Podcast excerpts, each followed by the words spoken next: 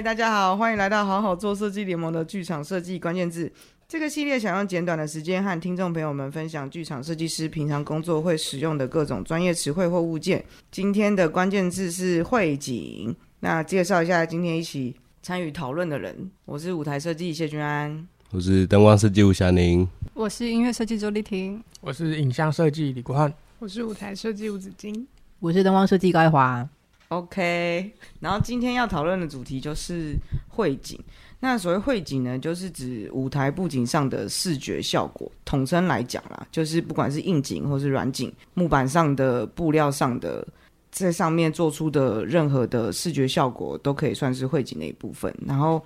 绘景呢，就是目前在台湾还是还是有两三家工厂都是蛮主要用手工绘景，然后。大家在绘景的材质上面有各种不同的选择，就是看那个戏，我们舞台设计使用的是什么材料。简单来说，就是小画家的工作，就是在景片上进行彩绘。然后这个工序来说，就是舞台设计会画好彩稿嘛，就是彩图上，就是我们的布景上面要长什么样子，然后我们会做成一份彩稿，然后彩稿上面就会有比例尺，比如说有些人是标注尺寸，有些人是标注放样格。所谓的放样格就是，比如说我们会先在图面上画好，比如说五十乘五十的方格子，放在你的图上，然后就为了是让绘景师可以按照你的方格子去放大，在你要的你要的那个放大的绘景的布幕上，可以画出跟你这个缩小版的彩图一模一样的图。所以绘景师其实就算是就是照图施工的人。但是其实厉害的绘景师，他其实会帮舞台设计会再多想一点。比如说，因为我们的图，我们再怎么样还是在电脑或是手绘上的纸本看嘛。可是比较厉害或是经验老道的绘景师，他就可以判断说，哦，你这个画在布上，那什么颜色互相加叠起来可能会被吃掉，他可能哪里要帮你加立体感，或是甚至是会询问你的灯光设计是什么样的风格。那他是不是需要帮你加重对比、加重彩度，或是什么东西？然后你在细节上没有注意的的事情的话，厉害的绘景师也会帮你，比如说收边啊，或者是帮你柔化一些，就是你图面上原本没做好的事情，这样子。然后，因为通常比如说舞台布景，整个舞台设计上面一定会有硬景或是软景嘛。然后硬景，比如说台车或是一些立体的东西，然后跟软景的搭配。然后通常都会是同一个工厂的绘景师制作的，所以他也会帮你看，就是你硬景跟软景之间的色调有没有协调，或是怎么样去做柔和或搭配。举手想发问：什么是硬景？什么是软景？硬景大部分就是木构或者是金属铁构的，就是它的材质是就比较坚硬的景片，或者是台车刚刚说的那些。或者一些立体的东西，保利龙造型，对对对，也算。然后软景就是那种呃布或者是纱的材质哦，那种一大片，其实应该是飘的吗？对，就是通常会悬吊在空中。哦，所以如果是悬吊在空中的嗯木质的景片，就算是硬景。对。然后如果是崩沙，虽然外面有木框，但是中间是崩沙，会被定义为是软景，就是可以折的，可以。哦，我懂意思，会收纳下来的，收纳下来是软景。哦，那我就有一个问题啊，其 实 就是刚才说你们会放放比例给给工厂画嘛？那就是他们到底是很多人一起画，还是说怎么去掌握就是大家的手感啊，或是有这方面的，就是谁去做这方面的统筹啊，或是你们怎么去看？通常工厂是有一个主要的绘景师，就是或是我们叫做绘景指导，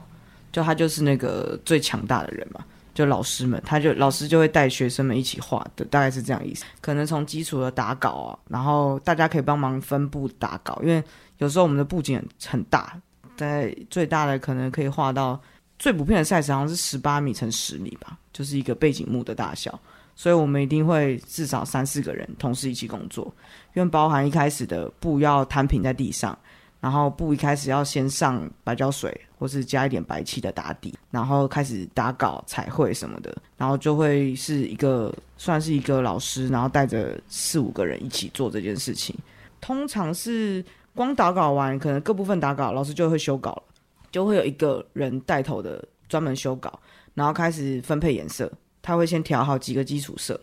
然后分别给如果可以平涂的人就平涂，然后如果可以上渐层的人就上渐层，然后他会最后再做一个修饰。啊，如果你功力不好的，可能本来安排画渐层，画一画就被调到平涂区。平涂就是单纯只涂一个颜色，像玩那个画画本一样的 这种事情。对，但那也是需要功力的啦。那个如果你一次涂太厚，那个也是会裂掉的。我不是因为我都做平涂，所以才这样。所以会说先平涂，然后可能再再勾出一些线条，或者是。不一定哎、欸，看那个看舞台设计的图是什么，因为有的有的有的舞台设计的图可来可能是那种，比如说大家很常看到那种纯天空的，可能看起来很像就是用喷的或什么的，它可能就是会有喷枪啊或者什么直接做，哦、有各种的，其实就很像我们平常一般美术在画画的那个东西，然后把东西放大，懂？很多技法也是类似的。像你刚刚说，除了用水泥漆，然后还有喷枪之外，还有别的东西吗？就是喷枪里面的颜料也是水泥漆，就是水泥漆调完色之后再调水，然后装到喷枪里面喷。但一般来说都是用比较大，是用比较多是用漆刷。然后之前我是因为有上过 workshop，就是有一个意大利绘景的老师，就是意大利人，然后。不对，澳洲人。反正他就是叫意大利绘景，然后就是传统的戏剧布景的画法，然后他那种就蛮特别，他就是用矿石去磨碎，磨成不同颜色的色粉，所以它有点像是色粉去调溶剂，然后再调水，然后去画布景，然后那个画起来，因为都是色粉嘛，色粉调水，它就会颜色没有那么饱和，所以就画出来的东西都比较像水彩。所以看以前布景的那些照片或什么，都会比较偏水彩类型的。我目前比较常用的就是水泥漆，除非有要做一些特殊效果才会用喷漆，或是像保丽龙需要用保丽龙喷漆这样。嗯啊，是大大面积都还是用水泥漆，嗯、还有金漆啊。对对对，最近比较流行的就是里面有金，里面有金粉，金色的粉，然后它涂出来是就是会有金属感。像闪亮亮的妈祖佛像那种，哦，等于是很像模拟某一种远看好像金属材质的的质地这样，对，或是它有一点点就是反光的效果。因为现在还出蛮多蛮厉害的企业，就是家饰漆，就是家庭的家，装饰的饰，就它有很多特殊效果的漆，是直接涂出来就已经本身可以带有凹凸不平的质感啊，或是有一些纹路。或是它会甚至可以有一种漆是，它先上完底漆，然后再上第二层的时候，它表面的那一层就会开始剥落，就是做一些复古的效果的，用化学的反应去做出这些东西。嗯，那像那种化学反应啊，或是你们的就是最基本的那个颜色，你们去如果大面积使用，你们怎么去配？你就是你们有个配方比，就是在最一开始去挑出来嘛？就是要不然你们怎么去维持那个稳定？没有哎、欸，你说调漆怎么调？啊、就那个颜色怎么维持一样的意思吗？对啊，就是你们比如说几加这个加这个，还是还是你们本来就有一个基本色块，然后去一直对这种。就是一开始就要先算好用量啊，万一你就是真的画到一半啊，那个没有了，是很难调出一模一样的，几乎不会一模一样。对，除非是我们是比如说电脑调色，或是某个基本色，就基本色就是原本罐装就是那个颜色，才有可能一模一样。不然几乎是很难。可是其实，在剧场的灯光底下，差一点点，除非真的你调调到差异很大，不然它一些细微的差别，其实灯打下去是看不太出来。对。哦，你们自己会去汇景工厂看吗？会啊，会啊，会。就是中间过程。对，中间过程就会去看，因为那个东西画完你就不能再改了。嗯，我之前都以为就是就是汇景是在画，就是在重新调漆的时候。就是颜色，它都是可以很精准的。我以为啦，因为我之前他都就会觉得他们在重新调漆的时候，好像就看就是这样，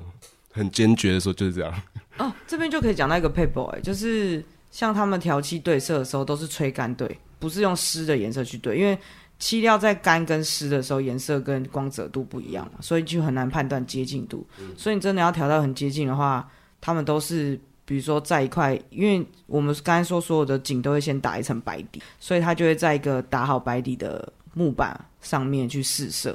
然后它调色的过程，去对色的过程，就是调完你涂在那个上面，然后用热风枪吹干，干了之后再去对你涂稿上的颜色，或是原本已经上的颜色，所以它其实会是会很接近啊。但是你说真的要完全一样的话，应该是比较难，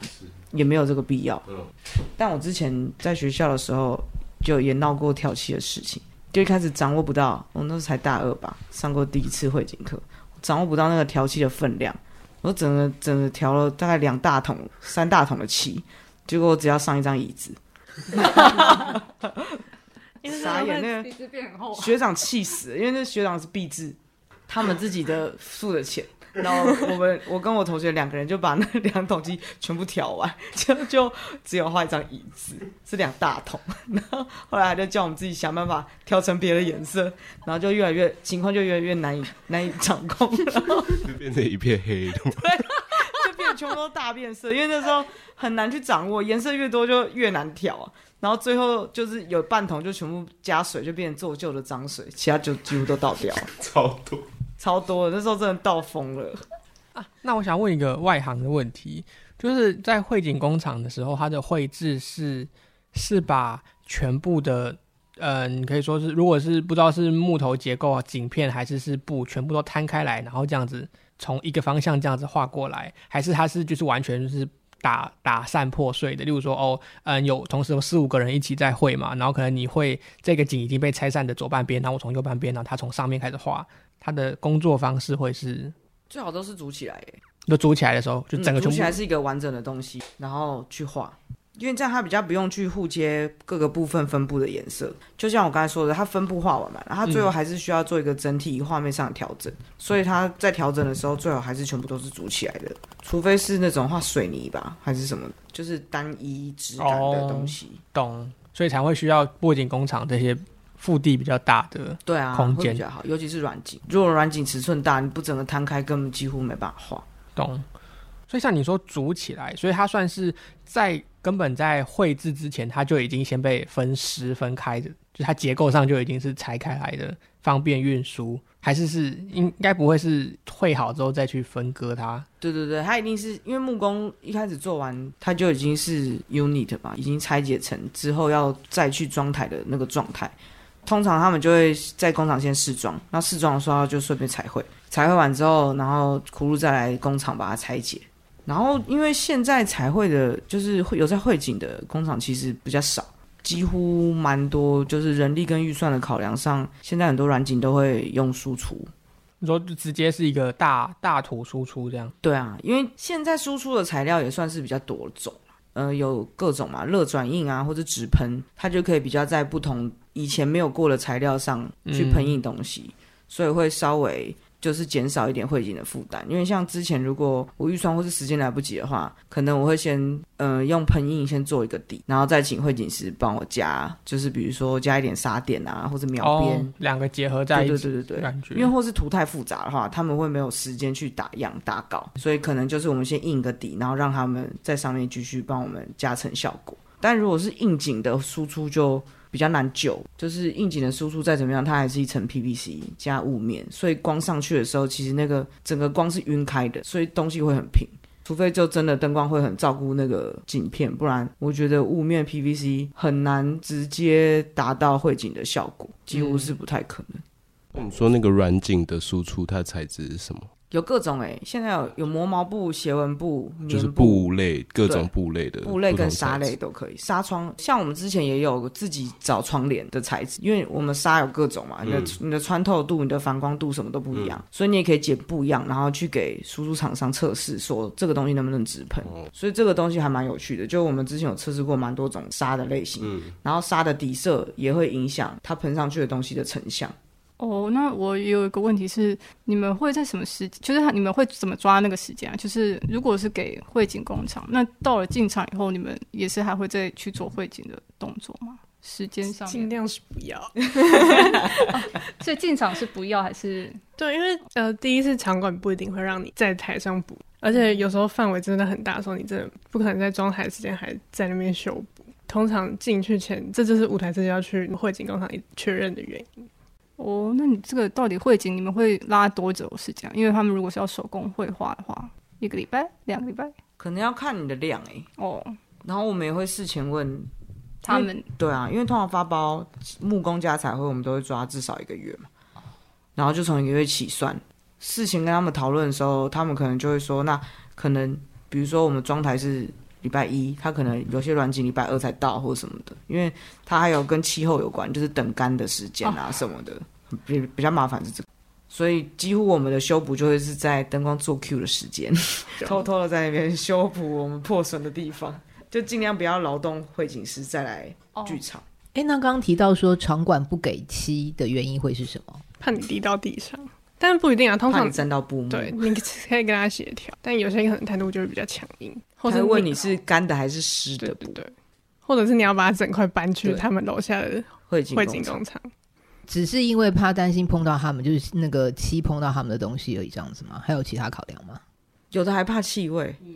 可是就算你跟他说他你是平光水泥漆，他还是觉得有味道，所以有些是蛮难的。有可能那时候我就会换亚克力颜料，偷偷补，如果是小块的话。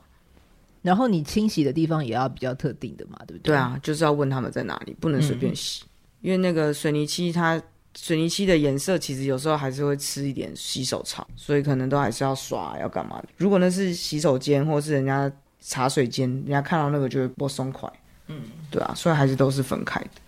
就最后是要欢迎，就是对彩绘有兴趣的人，欢迎加入对绘景师的行列。绘景师很缺人，其实真的在工厂里面看绘景师工作是一个很疗愈的事情。就是你从一个空白画布，慢慢把所有的那个它的场景建立起来，真的是蛮疗愈的。以前是常常我刚出来的时候在工厂看了大概快一年吧，